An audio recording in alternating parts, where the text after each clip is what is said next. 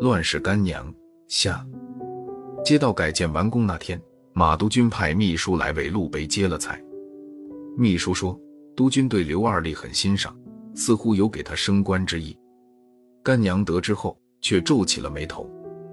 二立啊，官道可不好走，啥时你觉得最近一段顺利的不得了，那就要小心了。果然没多久，秘书给他打来电话，说下月初六是督军生日。务必请他上心。刘二立一听，这是明摆着索贿啊！他一急，找干娘商议。干娘咂咂嘴，说吧，你现在有多少钱？刘二立暗暗一算，只够买件黑高皮坎肩的。干娘一拍手，行了，是死是活看他了。隔天，刘二立把一件黑高皮坎肩打进包裹，包外还扎着红绸。绸上写着：“阳平县长刘二立敬奉马督军寿礼黑高皮坎肩一件，望向呢。”包裹通过邮局一路寄到了督军府，轰动了省城。马督军这阵子正到处开会讲清廉，恰在此时有人给他公开行贿，这不自己打自己脸吗？一怒之下，下令将这个不开眼的刘二立撒职，永不录用。干娘得知后大喜。二里，这是最好的结果，是救了你啊！马督军见你拆了百年老街，以为你从中吃饱搂足了，才向你索贿的。你给吧，没有不给吧。他认为你跟他不一条心，会暗中找茬治你。但他见了坎肩，知道你懂官场上的路数，却又真的没钱。你把这事主动闹大，他也就不好下黑手了，只能公开处理你。下重手吧。从你身上也刮不出多少油，要是吓得那些不知内情的人不敢再向他行贿了，那就得不偿失，轻易放过吧。又与他到处宣扬的清正廉明不符，所以不轻不重，正好免了你的职。你呀，这县长做到头了，就别挡人家的财路了。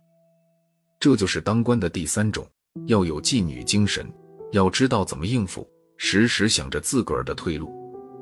刘二立一咧嘴，可是干娘，您又要跟我受苦了。干娘拿过个匣子，抽开，里面全是银元。二立，你看，这是我营务这枣园的收益。刘二立一眼知了，他这才得知，县长干娘办的枣园，底下官吏财主谁敢不凑热闹？虽然县长打了干娘的板子，但说不定啥时人家娘俩又和好了。于是。当地的官吏财主们争先恐后挤到枣园买枣，好先拉个近乎，混个脸熟。市面上好枣一文钱一个，干娘枣园的烂枣十五文一个，还抢不到手里。干娘收拾行李道：“二里，咱还是赶紧走吧。落架的凤凰不如鸡。那些官吏财主见投资打了水漂，翻脸才起你来，可狠着呢。”刘二里嗯了声。往哪儿去呢？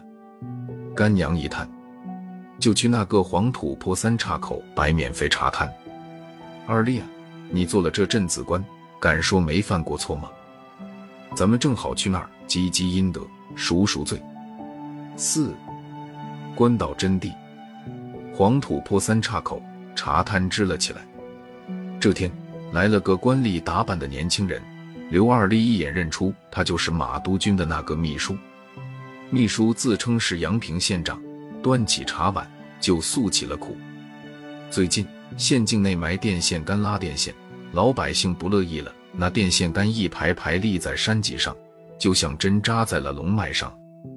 龙王爷被扎得动弹不了，怎么行云不语？于是，一夜间，大伙儿把电线杆全刨出来，架火烧了。马督军大怒，责令县长拿人。刘二力听话听音，你是想让我去顶这个罪？县长一竖大拇指，大爷高明，你摆这茶摊就有济民之心，这是顺了您的愿啊，大爷。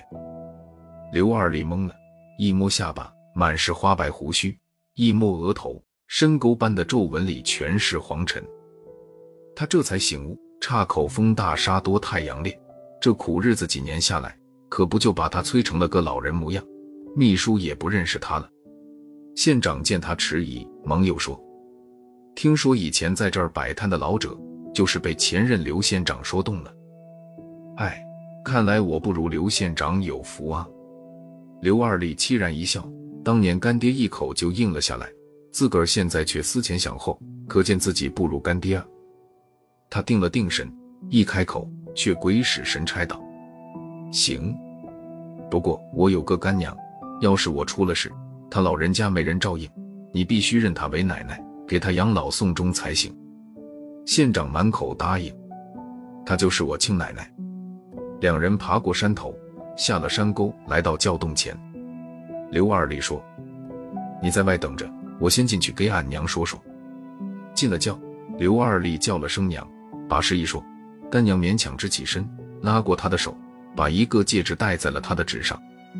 孩子，你做的对。别怕，这戒指能保佑你逢凶化吉。刘二力一看，戒指挺漂亮，是黄金镶猫眼，上面还镌着两个字“十八”。他出了门，把县长叫进屋。县长一抬眼，吓了一跳：“哎呦，这奶奶已去世多时了。”刘二力大惊，细看，果然干娘安详地笑着，躺在床上，已没了气息。再摸他的手，已冰凉了，看来断气至少半个时辰了。他急了，这戒指分明是他老人家刚才给我戴上的。娘啊！葬了干娘，刘二力被送到省城。马督军听说拿了祸首，亲自审讯。刘二力一上堂，马督军愣了：“你手上的戒指从何而来？”刘二立不敢隐瞒，忙细睡了。马督军抚戒，痛哭道。老十八，你这是何苦呢？马督军妻妾成群，子女众多，每个子女都有枚黄金戒指，上面还刻着数字，表示排行。干娘是马督军的第十八个女孩，她生来聪颖，深受督军宠爱。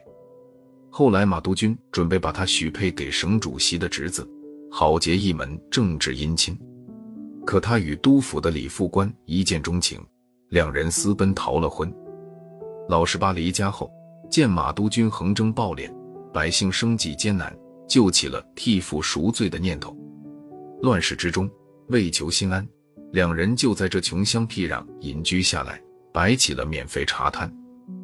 刘二立去求李副官时，李副官当时已患了绝症，不过还瞒着老十八而已。李副官想，是自己害得老十八抛弃了锦衣玉食。到这黄土旮旯过起了苦日子，反正自己患了绝症，倒不如死的有意义些，也少受些罪。要是自己死了，老十八没了牵挂，说不定就能回到马督军身边，又能过上好日子了。但他没想到，老十八是宁死也不愿回去的。马督军哭罢，冲刘二丽低吼：“老十八现在哪里？快带我去！”来到干娘坟前。刘二立愣了，只见坟前跪满了四乡八野的乡亲们，他们知道了干娘的事，闻讯赶来，都流了泪。干娘，我们再也不烧电线杆了。